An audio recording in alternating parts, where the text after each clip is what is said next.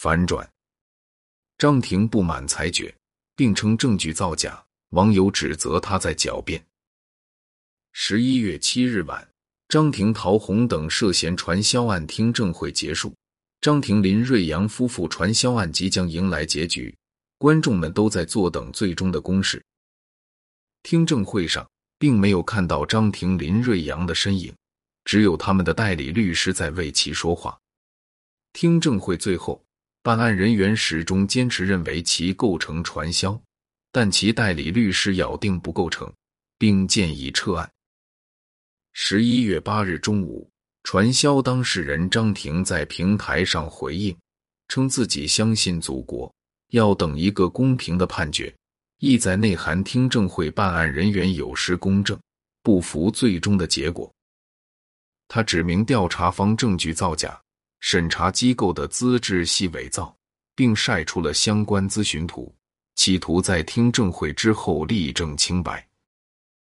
不少网友对于他这种死鸭子嘴硬的跳脚行为感到气愤。这已经板上钉钉的事情，还有得反转吗？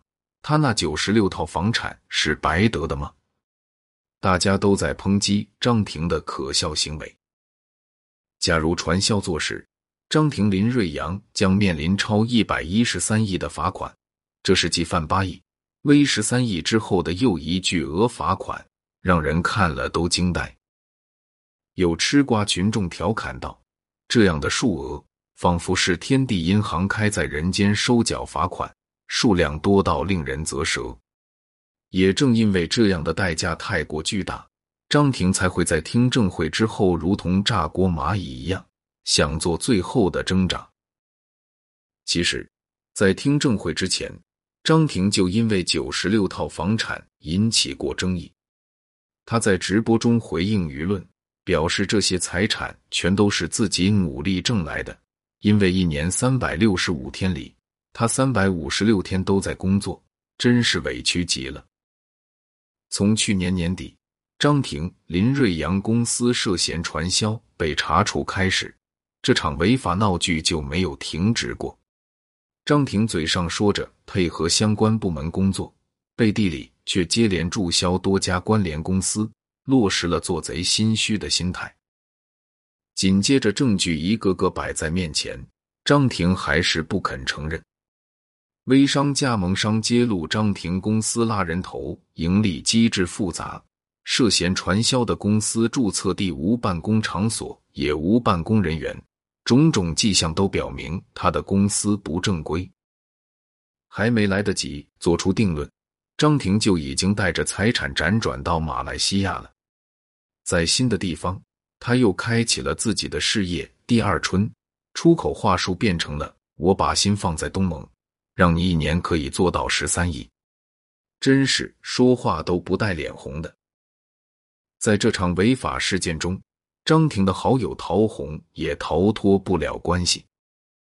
最初被曝光的达尔威传销公司就有陶虹控股，即使是张庭夫妇退出之后，他也还是里面的大股东。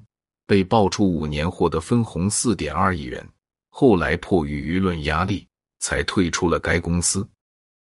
陶虹的老公徐大导演徐峥也难免会被张庭夫妇带偏。他专门拍摄感谢视频，力挺张庭，甚至还为张庭夫妇的产品担当品牌大使，真可谓是为朋友两肋插刀啊！陶虹、徐峥两口子凭借张庭夫妇的商业版图，也算是赚得盆满钵满。只是问题的主要部分未曾出在他们身上，所以舆论并未对他们造成多大影响。这边张庭夫妇即将面临巨额罚款，而陶虹夫妇的结局就不得而知了。